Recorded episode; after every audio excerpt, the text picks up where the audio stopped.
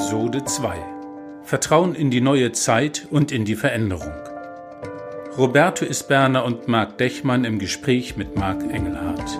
Wir sinnieren über die Auswirkungen von Social oder besser Physical Distancing auf die Staatsanwaltschaft in Stralsund mit mehr als 100 Mitarbeitenden und auf kontroverse Debatte im dortigen Kirchengemeinderat.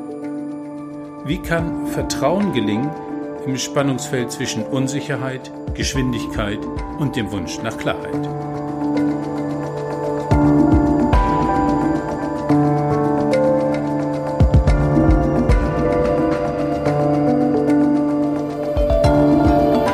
Das neue Normal.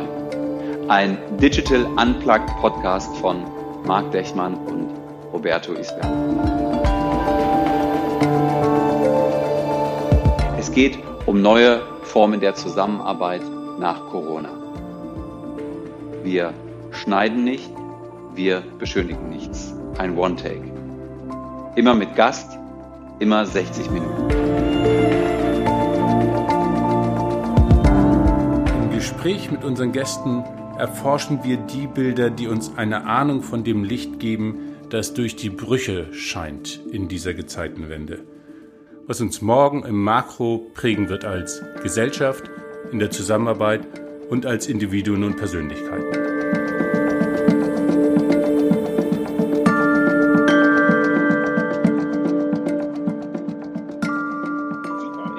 Zuerst möchten wir die Menschen begrüßen, die uns zuhören und die tollen Personen, die hier im Gespräch sind. Roberto Isberna, mein geschätzter Kollege, mein guter Freund Marc Engelhardt, der E-Mark, äh, und ich bin Marc Dechmann, der D-Mark äh, in dieser, ja, wir müssen es irgendwie auseinanderhalten. Ähm, Titel dieser Serie, die wir haben, ist Corona auf der Suche nach dem neuen Normal. Und der Untertitel für diese Folge, der ist noch offen. Wir starten mit 5, 4, 3, 2, 1 und zehn knackigen Fragen. Lieber Demark, ähm, wir stellen dir jetzt zehn Fragen die im Charakter mit Ja oder Nein zu beantworten sind. Also nicht lang nachdenken, raus damit, ja? Äh, ich fange an. Corona, Krise oder Chance? Ist mit Ja oder Nein jetzt nicht zu beantworten. Ja, also Chance. Ey, das gilt nicht. Das, ja. Chance. Chance. Sehr schlau. Marc, ähm, ja. E-Marc, ähm, Corona im äh, Rückblick groß oder klein? Auch nicht mit Ja oder Nein. Ja. Groß. Corona, gefährlich oder ungefährlich?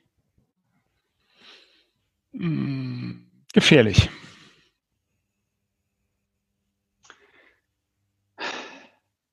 Wirtschaft oder Gesundheit retten?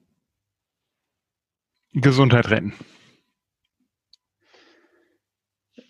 Corona, das neue 9-11, danach ist alles anders? Ja. Corona. Angst vor dem Virus oder Freude auf den Impfstoff? Freude auf den Impfstoff.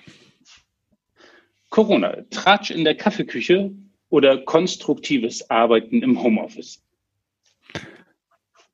Konstruktives Arbeiten in der Kaffeeküche. okay, ein, ein Joker, ein Joker hast du. Okay, gut, sehr gut. Der war okay. auch echt gut jetzt. okay. Ähm, Corona, klare Anweisung oder diffuse Selbstorganisation? Klare Anweisung. Corona, äh, Marc, bist du systemrelevant? Also nach der Definition ja und ich glaube nach der Selbsteinschätzung auch. Also Definition passt da. Ja. Okay. Und die letzte Frage, und das ist äh, die aller, allerwichtigste Frage. Marc, Lennon oder McCartney? Lennon. okay. Roberto ist super. dein Freund. okay, super. Ja, ähm, Danke erstmal, E-Mark, ja, das äh, werde ich jetzt wahrscheinlich noch öfter benutzen, ja. äh, eure Erfindung. Ähm, D-Mark, ähm, du hast ja gesagt, ähm, wir müssen unbedingt ähm, den anderen Mark, ja, den Mark Engelhardt einladen und unbedingt mit ihm sprechen. Warum müssen, müssen wir das? Ja, das, äh, das war mir eigentlich sofort klar. Wir suchen Leute, mit denen wir äh, sinnieren können über das Kleine und Persönliche und äh, auch in die äh, Ringen um die Einordnung ins große Ganze, was wir alles noch nicht sehen. Und äh, Marc, ich glaube, ich kenne wenige äh, wie dich. Das begleitet uns auch durch unser ganzes Leben, diese Spaziergänge, wo wir uns mit den Fundamenten der Welt auseinandergesetzt haben, genauso wie mit dem Thema, das gerade quer hängt äh, und gar nicht groß ist. Und äh, das kann man mit dem Marc wunderbar. Er ist ein, ein Mann, der auch Lust hat am Wort. Würdest du sagen? ja, da sehe ich mich drin. Oh, das Bild hängt. Ja, hängt, also. Nee, passt. Passt, okay. ähm, ja, da sehe ich mich drin. In diesen Spaziergängen mit dem großen Ganzen und auch dem Kleinen und äh, eben dem Versuch, auch beides zusammenzuführen. Zu sagen, wie kann das große Ganze nicht nur irgendwas sein, was abstrakt äh, ist, sondern was uns auch in unserem täglichen Leben bewegen kann. Hm? Okay, ja, schön. Dann bin ich natürlich sehr gespannt aufs Gespräch. Ja. Ähm, Marc, ähm, ich versuche dich ein bisschen kurz zu beschreiben, damit ähm, diejenigen, die dieses hören, eine Idee dazu haben, wer, wer du bist. Ähm, du bist heute nicht nur Staatsanwalt und Jurist, äh, du bist auch in der Behörde in Stralsund jemand, der, glaube ich, als stellvertretender Leiter im Moment eigentlich mit diesem Personalblick zu tun hat. Äh, wie organisiere ich eigentlich die Durchsetzung von Recht?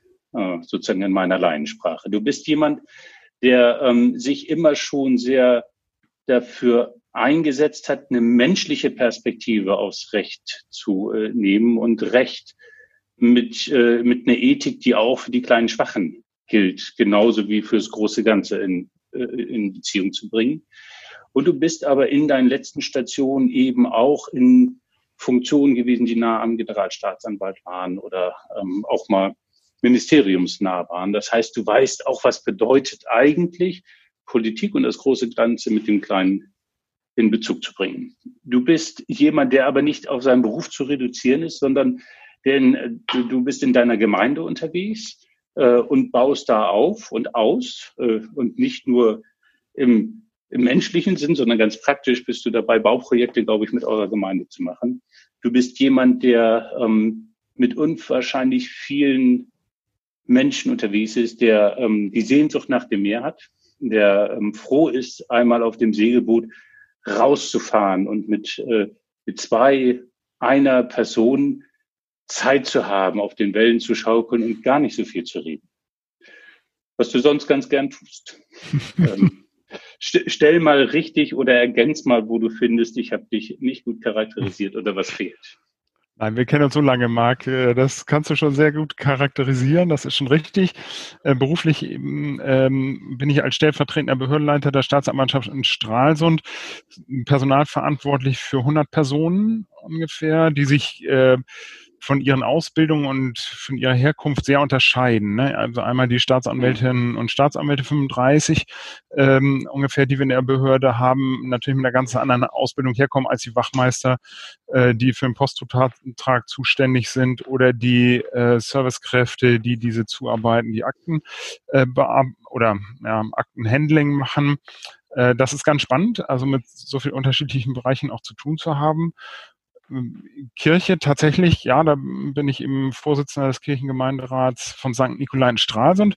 Das ist eine der größten Gemeinden ähm, im, in unserem Bereich hier mit noch 4000 Gemeindegliedern. Äh, so, und wir versuchen tatsächlich im Moment gerade eine neue Kirche zu bauen. Das ist äh, total spannend, ja. Ähm, und äh, ich segel gerne. Ich ähm, bin verheiratet seit ziemlich vielen Jahren, fast 25, ne? Ähm, und habe drei Söhne, die jetzt so alle einigermaßen erwachsen sind, also jedenfalls so vom Alter her ja. erwachsen sind. und die gerade alle wieder hier sind in Corona-Zeit, also Haus ist wieder voll. Also, äh, mhm. Genau, das ist so mein, mein Lebensumfeld. Hm? Wow. Du willst fragen, Marc, du hast noch was auf der Zunge, ne? ich würde zu dir als Person, ähm, weil wir sagen, wir wollen eigentlich diese äh, Sequenz jetzt nutzen, dich als Person ein bisschen mehr kennenzulernen. Ähm, was, äh, was ist im Moment der Ort deiner Kraft, wenn du über Corona-Zeit nachdenkst? Das ist schon die Behörde. Also ähm,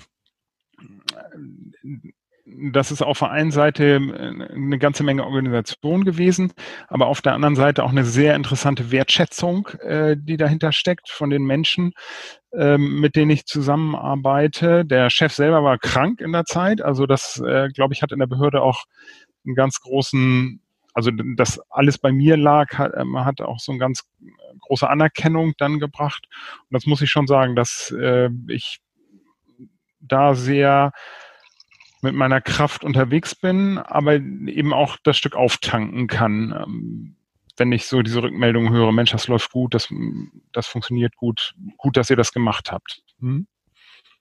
Und war das auch schon vor Corona der Ort, äh, an dem du Kraft tanken kannst? Hm, vor Corona war Kirche noch stärker, also Behörde schon auch. Also das, ich mache äh, diese Aufgabe jetzt seit ein bisschen über einem Jahr, ein Jahr und vier Monate bin ich stellvertretender Behördenleiter da. Äh, das erste Mal in meiner beruflichen Laufbahn so richtig mit Personenverantwortung äh, äh, unterwegs, was ich sehr, sehr spannend finde und äh, wo ich natürlich sehr viele neue Erfahrungen im Moment mache. Das gab es auch schon vor Corona. Vor Corona war aber eine zweite wichtige Kraftquelle äh, auch Kirche. Das ist sehr zusammengeschrumpft, weil wir keine Gottesdienste mehr haben, weil wir äh, uns nicht mehr treffen können, weil auch alles über Zoom läuft. Im Moment ist das äh, deutlich weniger geworden, ja. Mhm. Oh, da habe ich jetzt direkt natürlich noch eine Anschlussfrage, wenn du das schon so benennst, dass es ähm, äh, auch dahingehend äh, durch, durch Zoom und durch die äh, Virtualisierung ähm, eine Veränderung gegeben hat. Ähm, was waren denn jetzt vielleicht auch ähm, im, im Bereich der Kirche für dich die, die positiven Veränderungen aufgrund der Virtualisierung? Gab es da Vorteile?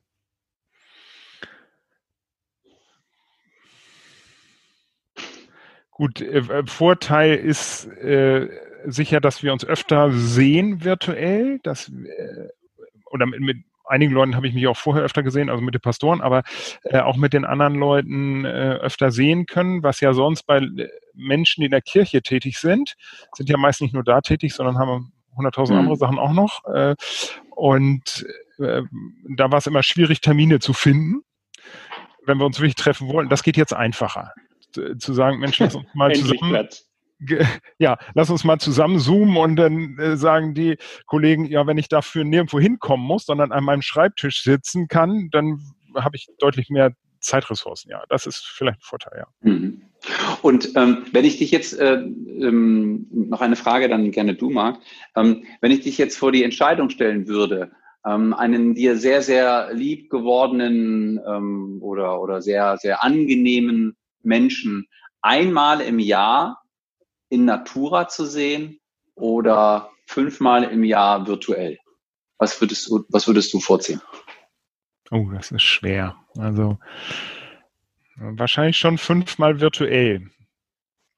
Also, aber okay. das lerne ich gerade. Vor drei ja. Wochen hätte ich wahrscheinlich noch anders geantwortet. Ja. ja okay, danke. Ja, die, die Frage, die äh, ich mir stellte, war, was hat sich in dir eigentlich jetzt zuletzt verändert?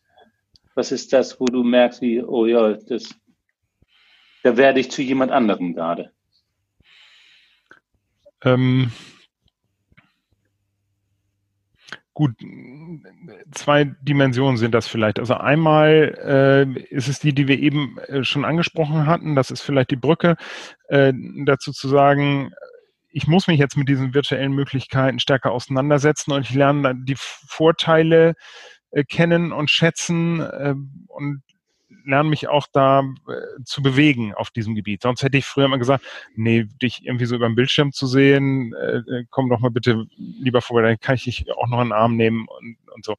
Äh, dass das jetzt nicht mehr geht, führt natürlich dazu, ähm, nee, ist wahrscheinlich gar nicht natürlich, also führt dazu, äh, sich mit diesen neuen Möglichkeiten zu arrangieren und die Chancen zu sehen und äh, der andere Bereich, wo ich mich verändere, gerade ist aus solchen Notsituationen oder Krisensituationen heraus Entscheidungen zu treffen äh, und Zweifel zurückzustellen, also äh, fünfe gerade sein zu lassen eher und zu sagen, ähm, ach, mein Bauchgefühl sagt, das wird schon passen. Ich habe im Moment überhaupt keine Zeit, darüber nachzudenken, ob das äh, alles Delege Artis ist oder so. Da haben wir so, so eine Facette im Moment, wo der Chef eben anderer Meinung ist, ähm, wo ich sage, haben wir die Zeit im Moment, uns darauf, darüber auseinanderzusetzen oder müssen wir nur einfach gucken, welche Bedürfnisse haben die Leute und darauf zu reagieren. Das, das lerne ich gerade mehr, zu sagen, mich auf mein Bauchgefühl da auch zu verlassen und zu sagen, das wird schon passen. Und bist du froh, wenn sozusagen diese Zeit vorbei ist und du das nicht mehr so machen musst und dann wieder sozusagen zurück zu der alten Komfortzone gehen kannst? Oder wünschst du dir, dass du genau das, was du gerade lernst und, und, und, und spürst, dass du das auch mit hinüber in die Zukunft nehmen kannst, ins neue Normal? Ja. Äh, das wünsche ich mir schon, dass ich das mit hinübernehmen kann. Ich äh, wünsche mir schon, dass es irgendwann eine, eine Normalität wieder gibt, die sicher anders sein wird als die, die wir kennen. Das glaube ich auch. Aber die ein bisschen näher dran ist an, an dem, was wir kennen. Äh, so, mhm. das würde ich mir schon wünschen. Aber ich äh, kann mir sehr gut vorstellen, diese Sachen mit rüberzunehmen.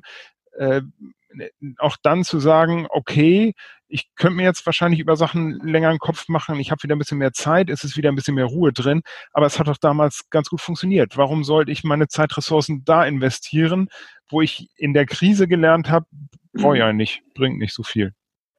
Mhm. Mhm. Hast du, das ist ja eine spannende Zeit, weil wir über Social Distancing reden oder Physical Distancing. Ähm, gleichzeitig bist du auch jemand, ein, ein Mensch des Kontakts, so wie, wie ich dich kenne. Mhm. Äh, so, hast du neue Rituale entwickelt, wie du mit Nähe, Distanz umgehst? Also, ja, wir versuchen schon, wir, wir sehen uns in der Behörde äh, äh, sehen wir uns ja schon jeden Tag, aber da merkt man äh, schon, dass diese Zwei-Meter-Regel irgendwie eingehalten wird. Die Büros sind gerade groß genug, dass man das schaffen kann. so. Habt ihr also komfortable Büros, ja. so, dass, dass wir das einhalten, wo ich aber denke, wenn wir das irgendwann mal wieder ändern könnten, wäre mir das schon ganz lieb. Also, dass wir nicht so weit voneinander weg sind.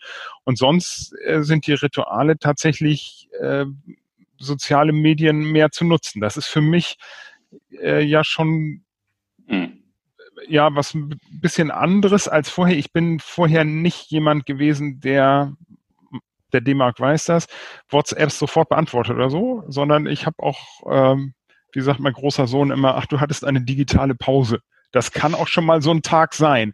Und das merke ich, dass das jetzt anders ist. Also, dass ich schon mehr für andere Leute war das auch vorher normal, aber schon mehr mhm. gucke, wer versucht mich jetzt gerade hier virtuell zu erreichen und auch zu antworten. Mhm. Und war der Grund für diese äh, hin und wieder digitalen Pausen, dass du äh, ganz bewusst gesagt hast, ich möchte jetzt nicht digital agieren oder war es wirklich so immer ein bisschen auch Überwindung sozusagen, auch die neuen, neuen äh, mhm. Techniken und äh, digitalen Medien auch äh, mehr und mehr zu nutzen?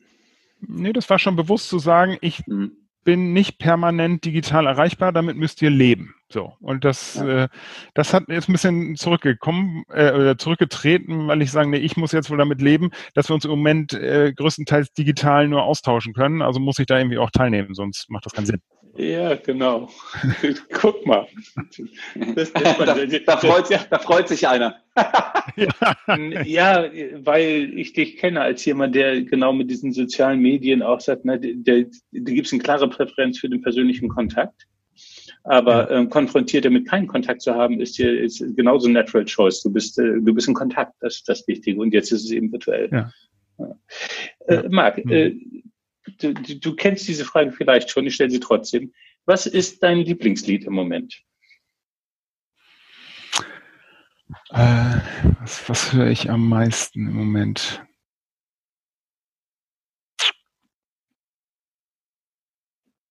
Ich mag immer noch. Ähm, oh, ist blöd, weil jetzt komme ich gerade nicht drauf, was, was ich natürlich sing, völlig sing, gut sing kann. Vor. Ja, nee, Alphabet. Alphaville, Forever Young. Hm. Forever, Forever Young. Oh Gott, Alphaville. Ja, ja, Gott. Sehr das schön. Ist äh, immer noch in, in ja. zwei Playlisten drin, ja, ja, aus den 80ern. Genau. Ja, guck mal, Roberto, das ist ja deine, das ist mein ja. Alter, aber Forever Young, das ist Nein, so, aber Forever Young, ich weiß noch, ich, ich bin ja DDR-Kind, ja? ja. Und ich weiß noch, äh, darin, äh, eine meiner frühesten Medienerinnerungen ist tatsächlich äh, die einzige große Samstagabendshow im Osten in der DDR war nämlich ein Kessel Buntes, so ein bisschen das, das, das Wetten das der DDR. Und da trat einmal tatsächlich Alpha Will auf mit Forever, Forever Young. Young ja. Und das war so mein, mein erster äh, Kontakt zu Popmusik. Ähm, ja. Ich weiß nicht, wie alt ich da war, vielleicht vier, fünf. Und tatsächlich ist das seitdem auch für mich ein wichtiges Lied, so abgenudelt es auch ist. Ja, es ist abgenudelt, ja. aber ich höre es trotzdem noch gerne. Ja, genau. Für mich hat es echt eine, so eine musikalische Pause gegeben. Guck mal, die erste Viertelstunde ist rum. Äh, ja. Und damit komme ich jetzt zu einer Übergangsfrage. Das ist ja ein Wahnsinns-Timing, Roberto. Also wir haben es ja echt nicht so, wir wollten echt auf die Zeit achten, aber das, das muss ich mal erwähnen. Ja. Die Frage, Marc. Ja. Was ist ein Moment in den letzten zwei Wochen? Was ist eine Situation in den letzten zwei Wochen, wo du das Gefühl hast, die ist besonders äh, oder die sticht heraus vor dem Hintergrund, wir suchen diese im, im Mikro das, was, was sich ändert, wo wir in neues Normal kommen. Was ist ein Moment in den letzten zwei Wochen, der anders oder besonders war?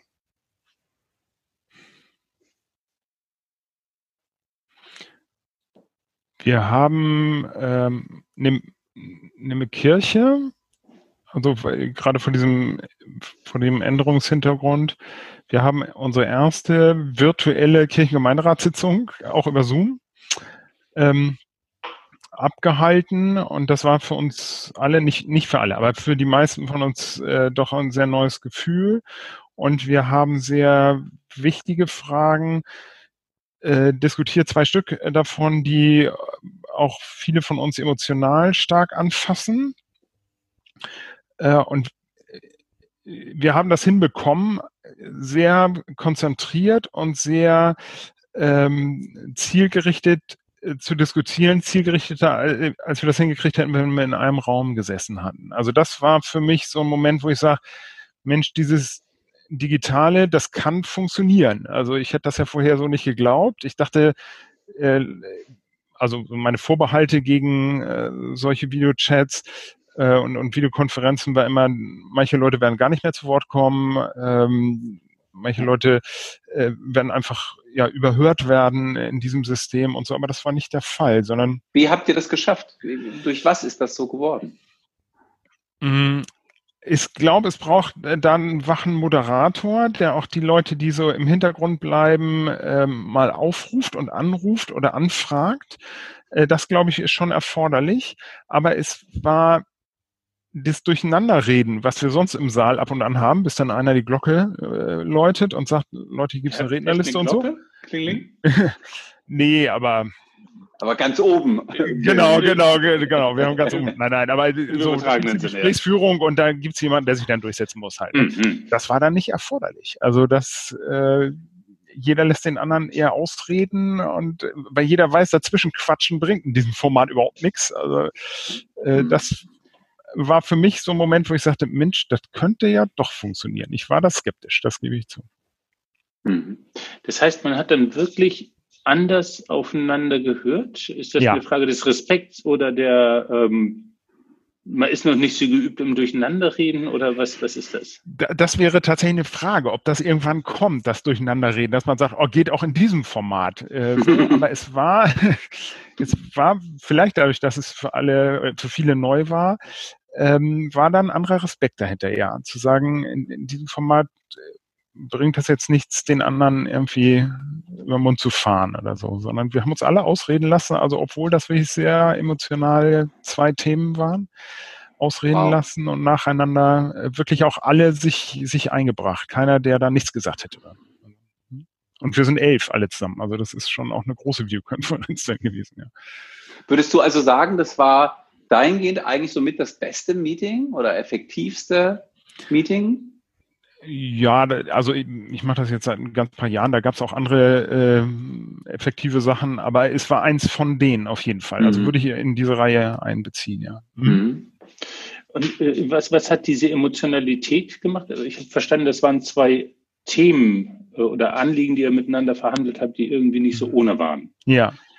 Ähm, und damit ist ja die spannende Frage in so einem virtuellen Format, wo du auch vieles äh, im Stereotyp nicht mitkriegst. Also wie bewegen sich Leute, wie ist Emotionalität?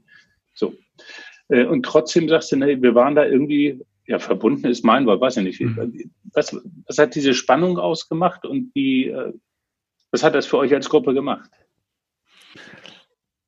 Mm, ich glaube, der, der Unterschied, würde ich im Nachhinein sagen, ist der, man sieht den Sprecher ja, der, der, kommt ja hervor sozusagen und man kann die anderen nicht so gut im Blick haben, weil die nur als kleine Bildchen da oben erscheinen. Also man konzentriert sich auf äh, die Stimme mhm. und das Bild, was man hört, ich glaube stärker auf die Stimme, weil die Bilder eben Bilder sind.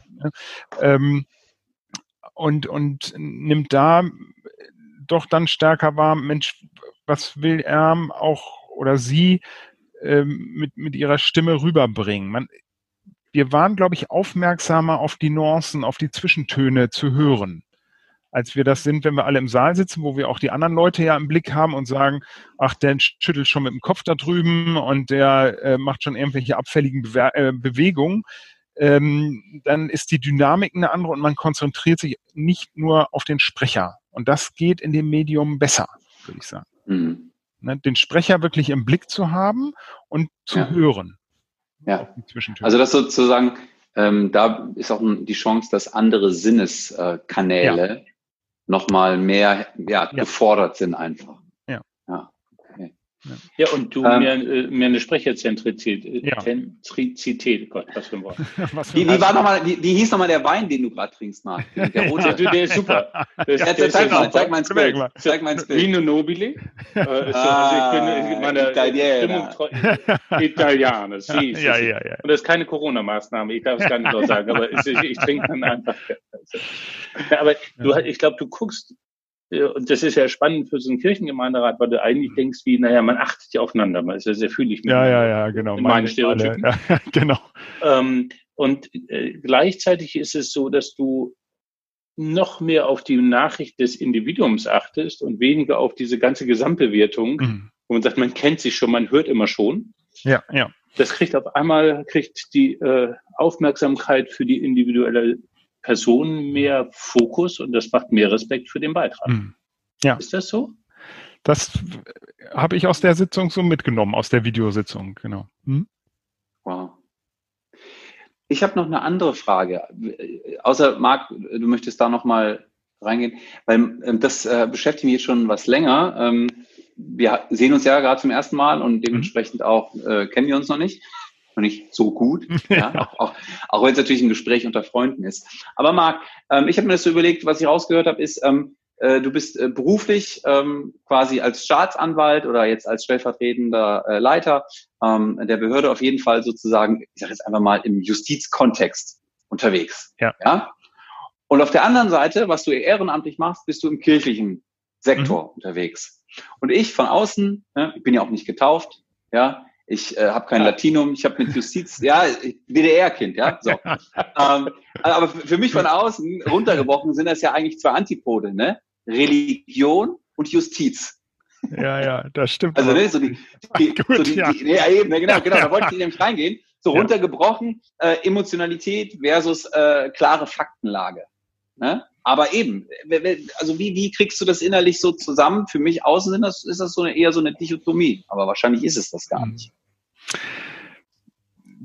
Vielleicht klein, zwei kleine Punkte dazu. Ähm, es gibt einen Richter hier am Amtsgericht, äh, der mich auch in kirchlichen Zusammenhängen kennt, also der auch in die ähm, Kirchengemeinde gehört. Und der sagte nach einem Plädoyer von mir mal, sagt er, Marc, du musst die Leute nicht so anpredigen. Also, also und dann habe ich gesagt, du, ich versuche immer ähm, bei dem Menschen, den ich vor mir auf der Anklagebank sitzen habe und dem ich dann was erzähle, zu gucken oder zu fühlen, hat der eine Antenne für das, was ich ihm sagen will oder nicht. So. Und dann predige ich, wenn ich glaube, da ist diese Antenne, predige ich äh, auch Angeklagte äh, gerne mal an. Und ich habe auch die Erfahrung gemacht, dass einer der Anklagen, äh, Angeklagten dann zwei Jahre später mal zu mir kam und sagte, das, was Sie mir da gesagt haben, das hat das hat's verändert. Also der war nicht das erste Mal angeklagt, der kannte das Spiel schon und so. Und der sagte aber, dass sie sich die Zeit genommen haben, mir nochmal deutlich vor Augen zu führen, wo dieser Weg hingeht, wenn ich weitergehe. So, das hat mich irgendwie rausgerissen. Also so wie sie das, die Diktion, wie sie das gemacht haben und so, das hat mir gesagt, okay, das ist jetzt so der Endpunkt. Das funktioniert ganz, ganz selten, das weiß ich auch. Ne? Aber es gibt diese Momente und ähm, Religion bedeutet ja auch ein Stück weit äh, diesen Moment zu suchen, der Nähe zu einer verändernden Kraft. So. Und das kriegen wir manchmal auch im Gerichtssaal hin. Selten gebe ich zu. Ne? Viele sagen ja immer, ähm, äh, ja, Sie sind doch für die Gerechtigkeit zuständig. Und dann sage ich immer, nee, nee, nee. Also die Gerechtigkeit, dann gehen Sie da drum in die Kirche, da gibt's Gerechtigkeit, aber wir, wow. machen, wir machen Recht. Das ist, ja, das ja. ist menschengemachtes Recht mit allen Haken und Ösen und Fehlern und das ist alles nur äh, halbgar. Äh, mehr können wir Menschen auch nicht und Gerechtigkeit ist in der Kirche. Okay, da, da sollten wir allerdings einen, Unterschied machen zwischen der, äh, Kirche Institution und, und Ja, ja, ja, genau. Also, äh, genau, also genau. die Institution da Kirche ist auch äh, historisch ein paar Schwierigkeiten. ja, genau. genau. Danke für den Hinweis, Marc. Ja, ja, ja, ja der ist wichtig, der ist sehr wichtig, der Hinweis. Ja. ich, ich, ich, da habe ich noch zwei Anschlussfragen. Die erste Frage ist, du als Staatsanwalt, ja, warum glaubst du noch ans Gute im Menschen? Ist die erste Frage. Und die zweite ja. Frage ist, warum bist du nicht Rechtsanwalt? Geworden. Ja. Vielleicht deswegen. Keine Ahnung. Ja, genau. Ich glaube an das Gute im Menschen und ähm, sehe das auch im Zusammenhang mit der Arbeit. Also äh, gerade solche Momente, wo Menschen wirklich mit ganz schweren Hypotheken sozusagen durch Leben gehen mit vielen Straftaten und die irgendwie diese Kurve kriegen. Das erleben wir auch und das kriegen wir auch mit. Und da äh, kann man viel mehr an das Gute im Menschen glauben, wenn man sehen kann, mit welchen Prüfungen manche Leute auch geschlagen sind. Äh, und, und so mhm. sehe ich äh, Straf strafbares Verhalten auch. Oft, wenn man so langjährige Straftäter, wenn man sich in die Akten ein bisschen reinfräst, in die alten Sachen, dann sieht man auch die Weichen, wo die ausgeschert sind. Also wo das Leben ihnen wirklich einen Strick gedreht hat. So. Mhm. Das bedeutet nicht, äh, dass wir was uns von vielen ja vorgeworfen wird, wir wären zu milde und, und so. Damit hat das nicht so viel zu tun, sondern äh, eben zu sehen, wir wollen euch nicht milde bestrafen. Das ist gesetzlich auch so nicht vorgesehen und macht auch keinen Sinn. Aber wir wollen schon sehen, warum seid ihr da, wo ihr seid. So. Das geht auch nicht bei allen. Wir haben, wir machen ähm, irgendwas bei 20.000 Verfahren im Jahr mit 35 Kollegen. Ne? Da kann man sich nicht um jedes einzelne Verfahren kümmern, so tief, dass man weiß, wie die, das Soziogramm dahinter funktioniert. Aber bei den schweren 35, Straftaten. Das heißt, du bist bald mit über ja. 500 Verfahren pro statt also mehr als ein Verfahren pro Tag. Ja. Ja, äh, auf jeden Fall vier Urlaub. oder so sind das am Tag, ja. Okay, genau, also sehr, wenn du Urlaub abzielst, sind wir ungefähr, also äh, ne, wenn du ausgehst von 200 Arbeitstagen oder was das immer ist, äh, was wir so machen im Jahr, dann bist du bei vier am Tag, glaube ich, im Schnitt. Also wir haben natürlich Dezernate, wo die Leute mehr machen müssen. Also wir rechnen das immer so im Monat. Also äh, wir haben Kollegen, hm. die müssen 120 im Monat machen. Bei 20 Arbeitstagen äh, ne, weißt du, wie viel da am Tag äh, rumkommen ja. müssen und manche weniger machen müssen. Ne? Genau, aber ich habe mich entführt bei also. diesem Gedanken, äh, Mensch, äh, und trotzdem nehme ich mir Zeit für den Einzelnen, weil es was bewirkt und weil ich das erlebe. Ja. Genau, ich versuche ich versuch zu rauszulesen, rauszuhören, so ist da eine Möglichkeit, ist da eine Tür, die man aufmachen kann. Wenn das nicht ist, dann ist das auch nicht. Also dann müssen wir es auch akzeptieren. Das ist das Spiel. Aber äh, nicht die zu vergessen, wo eine Möglichkeit besteht, äh, ihnen wirklich auf die Sprünge zu helfen. Ja. Warum bist du denn nicht Rechtsanwalt geworden, um die Frage von Roberto aufzunehmen? Ja. Ähm, so, das sind so Zusammenhänge, die ja, genau, was Rechtsanwälte oft nicht mehr können. Also das äh, ne, wenn die ihr Geld verdienen wollen, müssen sie zusehen, dass sie Mandate kriegen, die Geld machen und nicht Beschützer der Kleinen sein.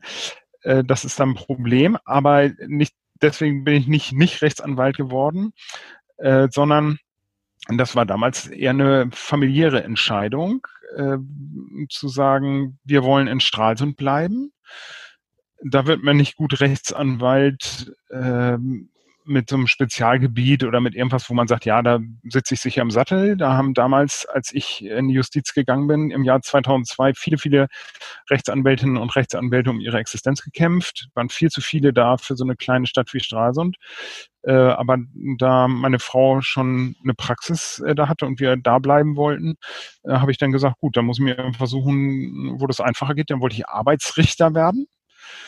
Da war aber totaler Einstellungsstopp und dann rief das Justizministerium irgendwann an und sagte, ja, wir würden Sie tatsächlich gerne haben, aber wir haben gerade überhaupt keinen Platz als Arbeitsrichter für Sie, äh, aber als Staatsanwalt. Und dann habe ich gesagt, hm, Staatsanwalt, das wollte ich eigentlich nie werden. Also das ist so so kläffender Wadenbeißer, der immer so nachkartet.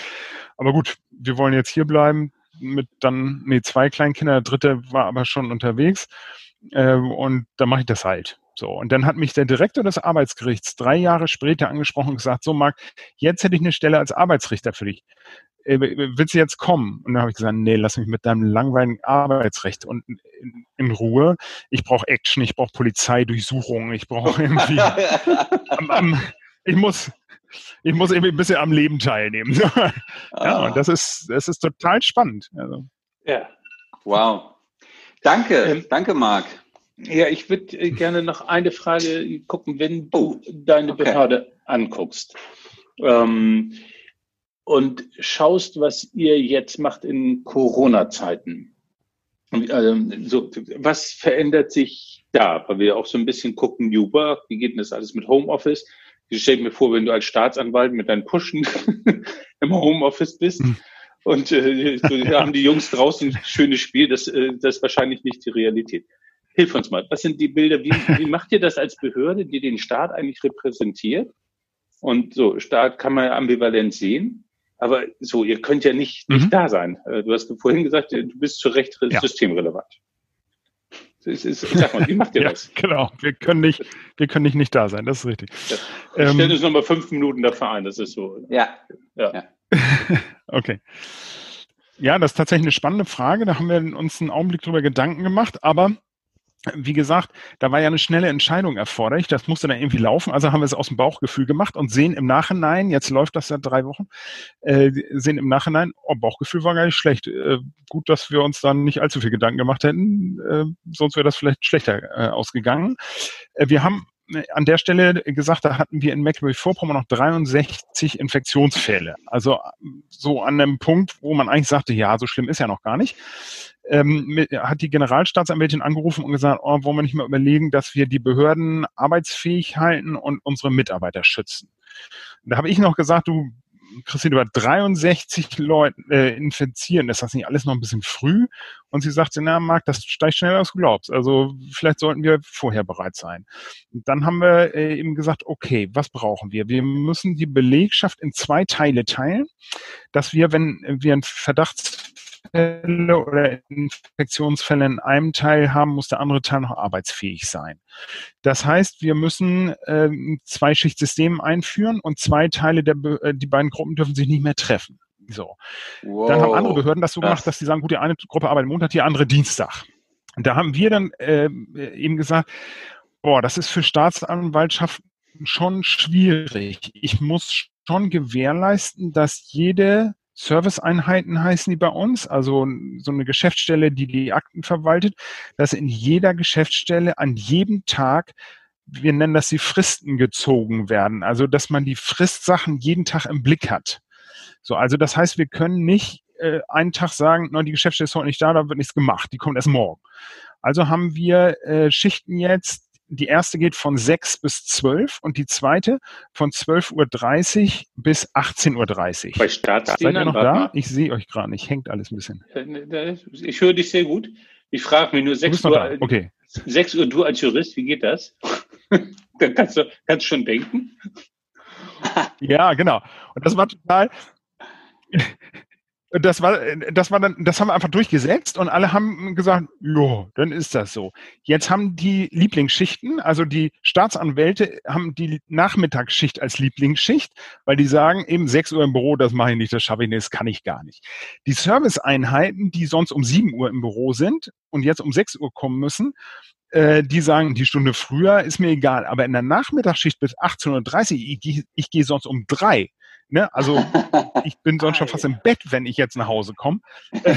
das geht nicht. So, aber trotzdem halt halten sich alle daran und sagen, ja, ich arbeite zwar lieber in dieser und jener Schicht, aber ich sehe natürlich ein, dass Schichten hier nicht gewechselt werden können. Das haben wir ja auch gleich gesagt, das ist Quatsch. Also jeder bleibt jetzt in seiner Schicht. Und äh, die wechseln wochenweise. Also hm. eine Woche hat man Frühschicht, eine Woche Spätschicht. So. Und ähm, die machen das. Wir haben äh, tatsächlich geglaubt, okay, jetzt reißt demnächst der Krankenstand hoch, weil die in der Frühschicht sagen, ich bin in der Frühschicht krank, um 6 Uhr komme ich nicht. Und die in der Spätschicht nachher sagen, ich arbeite nicht bis 18.30 Uhr, bin lieber krank. Das ist aber nicht so. Also wir haben einen ganz niedrigen Krankenstand, also eigentlich fast null, außer Chef, äh, ganz niedrigen Krankenstand und äh, alle sind da auch bis 18.30 Uhr und na, die nicht alle Staatsanwälte kommen morgens um sechs. Also das, das kriege ich, glaube ich, nicht hin. Aber äh, so und äh, die Effektivität ist höher. Also es gibt weniger Kaffeepausen und weniger Tratsche, sondern alle wissen, okay, wir arbeiten nur sechs Stunden, wir müssen den gleichen Kram in sechs Stunden schaffen, okay. also ran. Ne? Sehen wow. dann als Vorteil eben, gut, zwei Stunden werden uns im Moment geschehen. Ja, aber wie, wie macht ihr so haben wir das organisiert. Wie, wie macht ihr das, dass die Leute weil das ist ja sozusagen äh, Leistung zu verdichten, ist ein guten Teil Motivation und eigene Entscheidung und Freiwilligkeit und so. Das kannst du ja nicht anordnen. Ja. Wie habt ihr das hingekriegt, dass die Leute sagen, oh, ich verstehe, was gerade dran ist, ich mache das?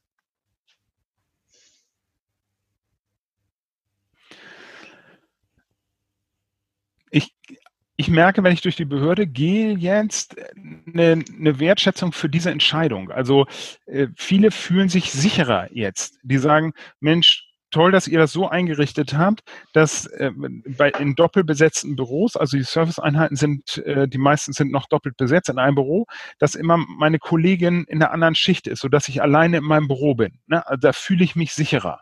Oder gut, dass ihr diese halbe Stunde in der Mitte eingerichtet habt, zwischen 12 mhm. und 12.30 Uhr. Und ich weiß, wenn ich 12.30 Uhr in die Behörde komme, ist der Reinigungsdienst durch gewesen und hat alles desinfiziert oder so. Da, da sagen die, ihr habt euch einen Kopf gemacht und ihr habt das gut geregelt, auch wenn das an manchen Ecken für mich schwierig ist. Und wir haben gesagt, okay, für alle, was wir sonst nicht haben, der mittlere Dienst muss bei uns noch stechen, für alle Vertrauensarbeitszeit macht, dass es passt. So, und dann sagen auch einige, die sagen mir das auch und sagen, oh, morgen habe ich Schwierigkeiten, muss ich mit meiner Tochter noch dies oder jenes, kann ich wirklich erst um sieben kommen? Da sage ich, ja, ist gut. Kommt ja halt um sieben, wird schon passen. Und wir merken, dass wir kaum Rückstände haben. Also, dass kaum jemand äh, sagt, oh, habe ich nicht geschafft, lass ich liegen. Obwohl wir auch das gesagt haben und gesagt haben, mhm. wenn wir es nicht schaffen, schaffen wir es nicht. Lassen wir es liegen. So. Vertrauenshaltig. Wir aus. wissen, dass ihr nur sechs Stunden da seid und dass ihr dann eigentlich eben nicht schafft. Genau. Vertrauen zahlt sich aus. Und das sagen die auch so. Da sagen sie, guck doch mal, äh, gucken Sie doch mal. Äh, in dem Vertrauen äh, läuft das. Die äh, fünf Minuten sind ja lange rum. Ich habe sie natürlich hier äh, ein bisschen frisiert. Äh, Marc, wir wollen zu dem Großen und Ganzen kommen. Also ein bisschen, Rausgezogen, äh, ja, genau. Aus, den, aus den einzelnen ja. Situationen zu gucken. Du hast äh, erzählt von der Sitzung, von dieser Idee, ähm, wie macht ihr das eigentlich in der Behörde? Äh, auch ein bisschen die Frage so, wie kriegst du das eigentlich hin? Juristerei und, und, und Glaube oder Kirche. Ähm, dein Vorgast, der hat eine Frage gefragt, mhm. äh, die sagt, wenn wir aufs, aufs Große und Ganze gucken, welches Licht scheint durch die Brüche? Und lieber Thomas, vielen Dank nochmal an dieser Stelle. Großartige Frage. Wenn du guckst, was ist das darüber hinausweisende? Welches Licht scheint durch die Brüche?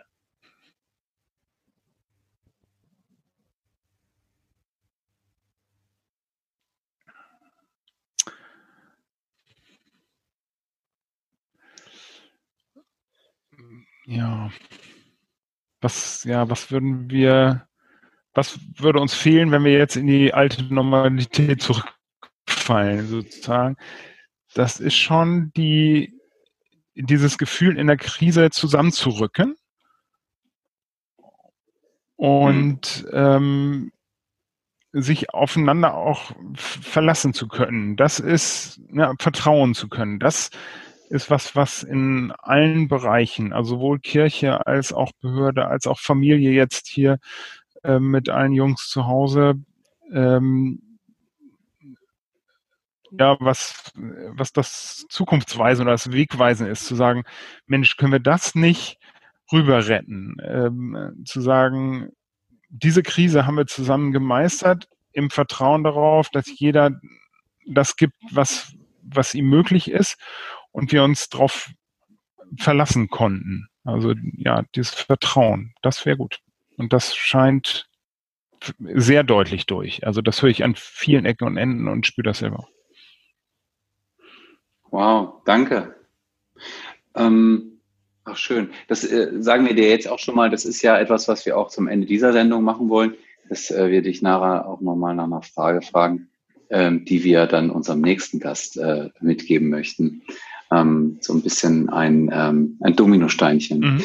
Ähm, was mich interessiert, ist ähm, ähm, mhm. eine Frage. Was wirst du in 20 Jahren deinen Kindern, du hast ja gesagt, du hast drei, alle im Grunde genommen fast erwachsen, zumindest äh, vom Alter her, mhm. hast du gesagt.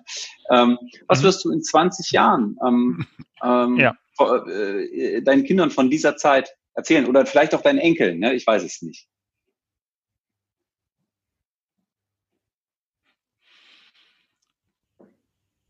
Vielleicht äh, kleine Anekdote für, äh, für dich, Roberto.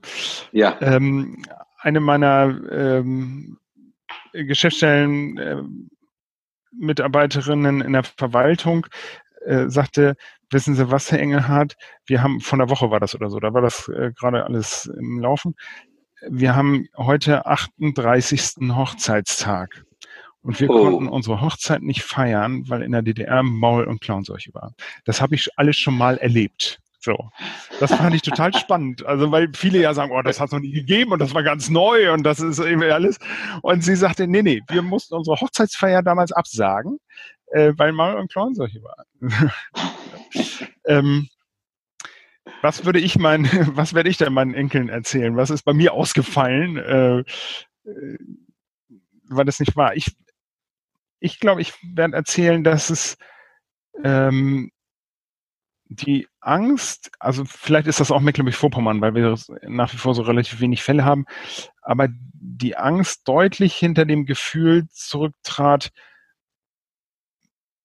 wenn ich so eine Pause in dem, in diesem Hamsterrad und dem Drehen, in dem ich schon ganz gut drin stecke, äh, das war spannend, einfach mal so rausgekegelt zu werden aus den ganzen Zusammenhängen und äh, ganz anders Zeit zu haben plötzlich. Nicht jeden Abend unterwegs zu sein, sondern jeden Abend zu Hause zu sein äh, und Zeit für Sachen zu haben, die sonst nicht mehr bleibt. Also das, glaube ich, wird für mich bleiben.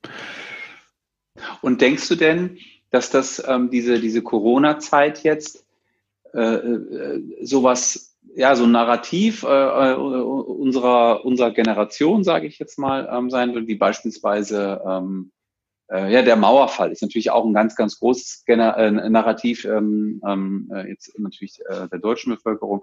Aber vielleicht auch so was Kleineres, so wie zum Beispiel das Sommermärchen 2006. Ich glaube, alle, die damals äh, zum ersten Mal so Public Viewing etc. gemacht haben, die, die wissen das noch, wie das war, diese äh, fünf Wochen, kein Regen und äh, jeden Tag Fußball geguckt, egal ob das jetzt Ecuador gegen Bhutan ja. war oder so. Ja? ja? das fragst du meinen fußballfreundlichen Freund. Also, jetzt bin ich gespannt. okay. Nein, aber ähm, ja, mit Fußball habe ich nicht so ganz viel Mut. Aber gut. Ja. Nein, aber ich meine, es gibt ja verschiedene ähm, Ereignisse. Äh, von denen sich äh, bestimmte Generationen, die da sozusagen in der äh, in, in ihrer starken Handlungsphase, sage ich mal, äh, ähm, ähm, äh, befunden haben, dass sie das dann später noch erzählen, ja, weißt du noch damals das und das. Und ähm, denkst du, dass äh, diese, diese ja doch außergewöhnlichen fünf, sechs, sieben, acht Wochen, äh, die jetzt gerade äh, laufen, dass die auch eben noch in, in, in 10, 15, 20 Jahren auch noch sowas was Besonderes haben? Ja, glaube ich, glaube ich ganz sicher. Gerade weil wir auf absehbare Zeit nicht zu dem zurückkommen, wo wir herkommen. Also weil, weil mhm. das eine, eine Zeitwende einläuten wird. Ich glaube, es wird noch deutlich äh, mehr eine Zeitwende sein als 9-11 äh, oder so. Auch, auch 2008 Lehman-Pleite ähm, mhm. waren deutlich geringere Veränderung, weil das nur einige Bereiche betraf oder betrifft, mhm. als das, was jetzt, weil das alle Lebensbereiche verändert und mhm. wir in in einer ganzen Reihe von äh, dem, wo wir herkommen, nicht wieder zurück können werden. Ne, also mhm auf, auf Social äh, Distancing werden wir uns, das ist nach fünf Wochen nicht vorbei. Wir werden nach fünf Wochen wieder zur Schule gehen, denke ich auch, und wieder normale Arbeitszeiten haben und so. Aber die Sache, gibt man sich die Hand oder nicht? So Kulturtechniken, das wird sich verändern und das weltweit. Also das ist schon ähm, irre. Ja, wenn man das mit einem Mauerfall äh, vergleicht, auch in den Wochen und Monaten, die wir erlebt haben, haben wir gar mhm. nicht geahnt, was das verändern wird. So ein bisschen mhm. hatte man so ein Gefühl dafür zu sagen, boah, das wird jetzt irgendwie alles anders. Aber irgendwie ist man schon in seinem Leben unterwegs gewesen und hat gesagt, ich äh, strukturiere jetzt das, wo ich gerade dran bin. Ähm, und so ist es im mhm. Moment auch. Wir versuchen, das zu strukturieren, was uns tagtäglich ankommt und werden erst im Nachhinein sehen, äh, was für eine wahnsinnige Veränderung die Welt gerade durchmacht. Ja. Ich habe jetzt, wenn ich dir so zuhöre, ähm, habe ich natürlich so ein bisschen auch Gänsehaut, ne, weil das ja wirklich dann auch so ein Sinieren über so einen ganz wichtigen Moment einfach in der, ja. in der Geschichte ist. Ja. Ähm, und ich habe ähm, ich hab so diesen Gedanken, ähm, ne, ich persönlich bin ja total betroffen auch vom Mauerfall. Ne, wir sind ja. fünf, fünf Wochen oder ein paar Wochen vor dem Mauerfall sind wir von DDR nach BRD ausgereist. Ähm, äh, ich war damals zehn, habe das ja trotzdem sehr also für einen Zehnjährigen sehr, sehr bewusst wahrgenommen. Aber also meine Erinnerung ist, dass im Grunde genommen damals eigentlich eine große Mehrheit gedacht hätte, das ist jetzt eine, eine, eine Chance. Ja, unsere Einstiegsfrage ja, ja. war ja Corona-Krise oder Chance. Ja. Und ne, wenn wir jetzt mal auf die letzten vier Jahre oder fünf Jahre fast zurückgucken, äh, Stichwort AfD, ähm, äh, und große Diskussion, ähm, 20, 25 Prozent in ostdeutschen äh, Bundesländern und so weiter, ähm, kann ich mir vorstellen, dass jahrelang ganz viele äh, äh, Unkenrufer äh, nicht ernst genommen wurden im Sinne von, das kann auch eine Krise hervorrufen, dieses Holter die Polter wiedervereinigen. Ne? Ähm, und jetzt ist, glaube ich, so der Tenor, äh, Corona-Krise heißt ja auch ja. überall Corona-Krise und nicht Corona-Chance, ja. ja. äh, außer, einer, außer einer Taz vielleicht. ähm, nein, nein, aber was ich sagen möchte ist, ähm, inwiefern würdest du sagen, äh, das war ja auch dein Einstieg, dass du eigentlich eher sagst, Corona ist eher Chance als Krise. Würdest du sagen, okay, es, es ist viel mehr eben eine Chance äh, äh als Krise, so wie äh, damals ein bisschen mehr Krise auch in der Wiedervereinigung war, als ja. wahrhaben wollten. So. Und ja. wenn du das denkst, warum? Wo siehst du da diese, diese Chance oder diese Chancen?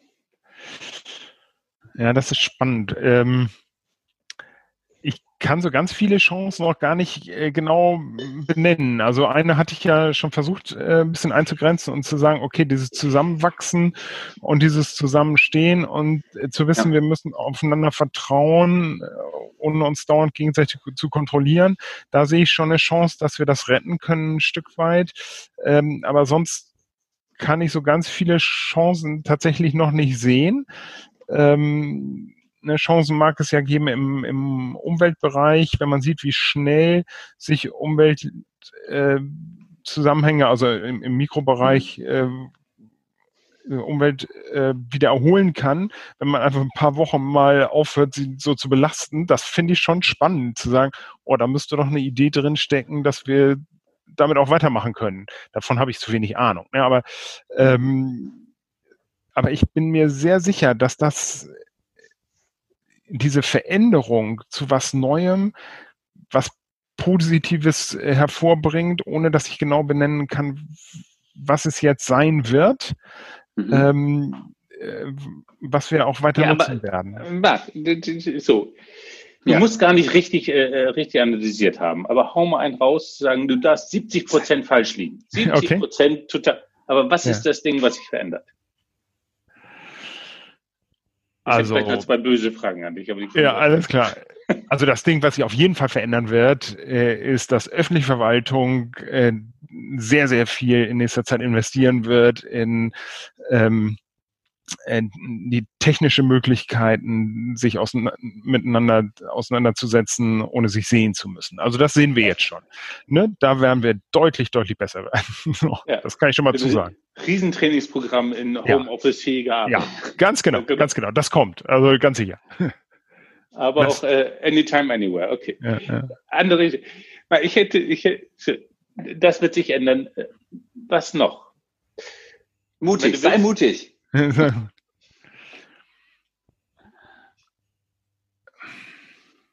was, ja, was ja, pass auf, dann gebe ich dir einen Prompt. Ja, gib, gib äh, einen.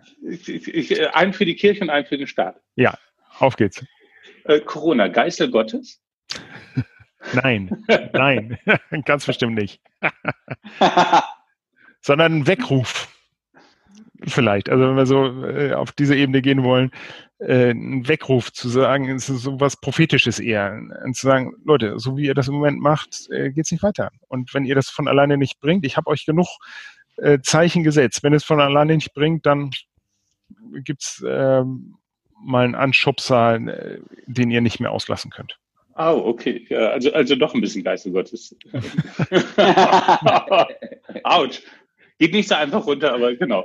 Also es ist die zweite Frage, äh, die, guck mal, du, du bist in deiner Rolle, hätte ich im Studium auch nicht gedacht, aber so ist es jetzt. Du bist ja. Vertreter des Staats. Ja. Und der Staat ist im Moment dabei, äh, in Politik ähm, Entscheidungen in Unsicherheit zu treffen. Und in drei Monaten wirst du ganz viele Leute haben, die wunderbar wissen, die äh, die Wissenschaftler einmal, einmal sagen, ja klar ist es so. Man wird vergessen, was man heute nicht weiß. So ein bisschen zurückzugucken. Wenn du guckst, äh, was passiert eigentlich mit unserem Staat durch Corona? Was ist da die Situation jetzt über eure Behörde hinaus? Was ist da das, was, was sich verändert? Macht es Mut, macht es Angst?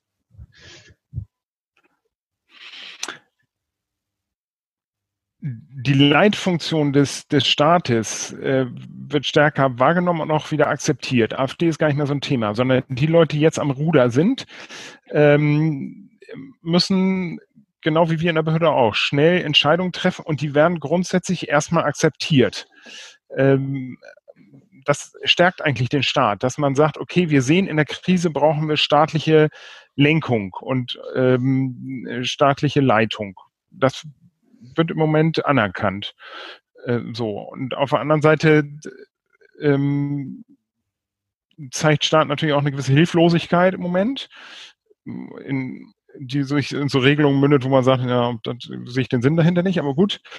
Ähm, und wo man eben sagen muss, gut, Staat müsste für solche Krisensituationen ähm, andere Entscheidungsmechanismen entwickeln, das machen die aber auch gerade. Also das haben wir lange Jahre nicht gebraucht, deswegen war das ziemlich eingerostet oder ähm, ziemlich untergegangen, aber das kommt wieder, dass äh, Staat was, in der Lage ist, in Krisenzeiten Entscheidungen zu treffen. Versorgung mit Atem, also mit den erforderlichen medizinischen Equipment. So standen die zuerst ziemlich im Regen, aber das läuft ganz gut an jetzt. Äh, hm. Sicherheit, ne? Die Frage, ähm, die, die Menschen wollen beschützt werden und zu sagen, ist dann ein Kontaktverbot sinnvoll oder nicht, das kann man lange diskutieren, aber wir müssen jetzt irgendwas machen, also machen wir es erstmal und setzen es dann auch durch. Wir kriegen jetzt die ersten Verfahren, Verstoß gegen das Kontaktverbot auf den Tisch bei uns und in der Staatsanwaltschaft Diskussionen, äh, irgendwie, wie verfolgen wir das? Ist das jetzt irgendwie eine Lappalie oder müssen wir da richtig draufhauen? Ähm, äh, diese Diskussion läuft jetzt an, aber wenn wir in eine Gesellschaft reinhören, würde ich sagen, äh, sagen die eher draufhauen. Also ne, muss hm. verfolgt werden. Staatsanwaltschaft wichtig an der Stelle. Ne, und Polizei. Ja. Das heißt mehr Vertrauen in den Staat. Ja, ja. sehe ich deutlich. Also starker Staat ist jetzt mit allen Risiken. Mit den Risiken, die das Aushöhlen hat. von Menschen, also von, von Bürgerrechten und so weiter. Ja. Roberto, du hast. Machen wir ja gerade extrem, Bürgerrechte aushöhlen. Ja. So, aber wird akzeptiert. So. Mhm. Das erfordert auf der anderen Seite natürlich, dass das, die, diese Kehrseite äh, erfordert, dass wir verantwortlich damit umgehen jetzt. Also. Marc, ich, ähm, ich Habt ihr diesen oh, Gong gehört? Den Gong. Ich mach nochmal ja, mach mal nochmal den Gong. Ja. Mach nochmal. Ja, okay. ja, herrlich. Okay. Ähm, Marc, das sind, das sind Punkte, äh, die du gerade ansprichst. Äh, äh, da spüre ich, eigentlich müsste man jetzt noch eine Folge darauf setzen, um da eigentlich nochmal das Thema weiter, ja. weiter zu verfolgen. Thema äh, Umgang äh, äh, und äh, neu, neue Interpretation der, der, der Grundrechte und äh, wie ja. die äh, Bevölkerung das jetzt scheinbar sozusagen hinnimmt. Und gleichzeitig ja. ging gerade der Gong. Das heißt, wir haben jetzt noch ja. 4 Minuten 45.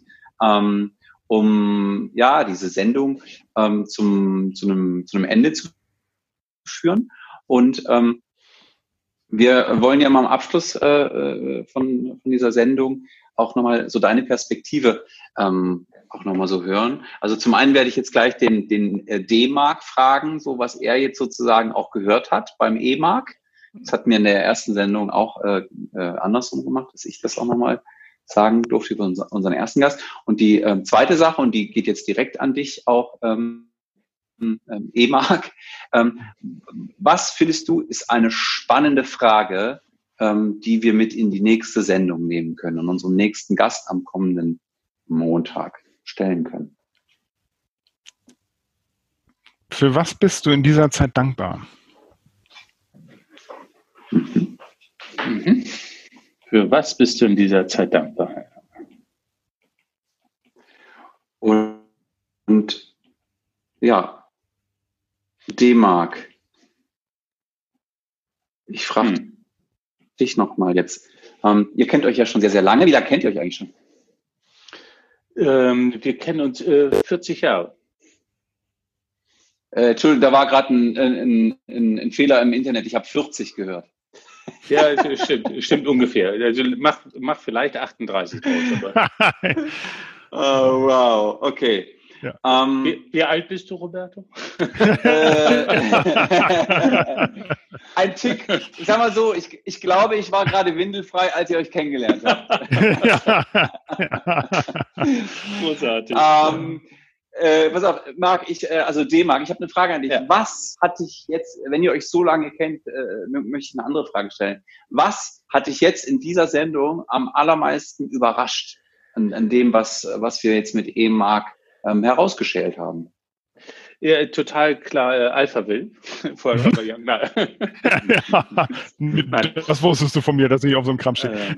Ähm, äh, ich glaube, was mich ähm, überrascht, ist dieses, äh, diese Erfahrung, die du äh, machst, Marc, ähm, von, da gibt's erstmal viel Vertrauen. Ähm, sowohl wenn du sagst, Mensch, wir haben auch nicht so genau gewusst, aber wir haben eine Entscheidung getroffen unter Unsicherheit für euer, euer Büro. Und Leute schwingen da erstmal mit und sagen, gut, und ihr habt euch Gedanken dazu gemacht. Ähm, oder auch äh, sozusagen Vertrauen in den Staat. Ähm, und da hätte ich gerne noch die zweite Sequenz gehabt zu, ähm, oh, und welche Risiken stecken da drin, weil das immer Teil unseres Diskurses gewesen wäre. Aber dieses Grundgefühl, dass wir in diesem ganzen sozialen Gefüge, sei es im Mikro oder sei es im Makro, dass erstmal Vertrauen oben drüber steht. Ähm, und da kenne ich dich äh, sozusagen auch als kritischer Geist und nicht als Staatsanwalt, der sozusagen so, so ein Rollenfetischist ist. Ähm, das habe ich dem einen oder anderen Hörer voraus. Aber dass das im Vordergrund steht und nicht die Sorge vor, oh, was passiert hier gerade, das beeindruckt mhm. mich am meisten. Ja. Roberto, was, was nimmst du am meisten mit? Äh, Alpha will jetzt verantworten, ähm, äh, ist jetzt, jetzt ein bisschen billig, ne? Ja. Der ist schon verbraucht, genau. Den hattest du schon. Ähm, ja. ja. genau, genau. Nein, ich nehme äh, auch schön äh, mit, äh, wie hattest du es gesagt, Emark, äh, konstruktives Arbeiten in der Kaffeeküche, hast du gesagt, ja? Ja, cool. Und ähm, das ist so ein schöner Gedanke. Und äh, der andere Gedanke ist, ähm, dieses, äh, diese schöne Erfahrung des sich nicht Unterbrechens und äh, mit, mit mehr Konzentration auf die anderen Sinneskanäle äh, schieben zu können im, ähm, in, einem, in einem digitalen, äh, virtuellen Miteinander. Genau, das sind so die zwei Sachen, die, ähm, die mich äh, ganz stark ähm, jetzt so noch beschäftigen werden. Und äh, natürlich möchten wir auch noch in der äh, restlichen ver ver verbleibenden kurzen Zeit von dir, Emark, noch wissen, welchen Untertitel würdest du für diese Folge geben? Ne, der, der, Obertitel ist ja das ja. neue Normal, ne, die ja. neue Zusammenarbeitskultur nach Corona. Äh, aber ein Untertitel ist ja auch immer schön und wichtig. Gut, wäre für mich äh, sicher auch Vertrauen in die neue Zeit oder Vertrauen in Veränderung. Hm? Sag nochmal, da war gerade ein Wackler. Vertrauen in die neue Zeit oder Vertrauen in Veränderung? Ja, ja Marc. Dann darf ich dir einfach wahnsinnig herzlich danken für ähm, Ad 1 äh, spontan reinzuspringen, Ad 2 für einen Zeitrahmen von einer Stunde, der uns echt nicht würdig ist, weil wir sonst immer vier oder fünf Stunden äh, anfangen zu erzählen. Ähm, und gleichzeitig ähm, ja, euch beiden für, für ein schönes Gespräch. Ähm, ich werde gleich abschalten und denken wie, wow. Ähm, ja. Wow. Sehr gerne. Wow, und Vielen darauf gibt es dann noch, noch einen Rotwein dann heute. Ja, genau. jeder jeder ähm, aus seinem Kühlschrank, ne? Gemeinsam das.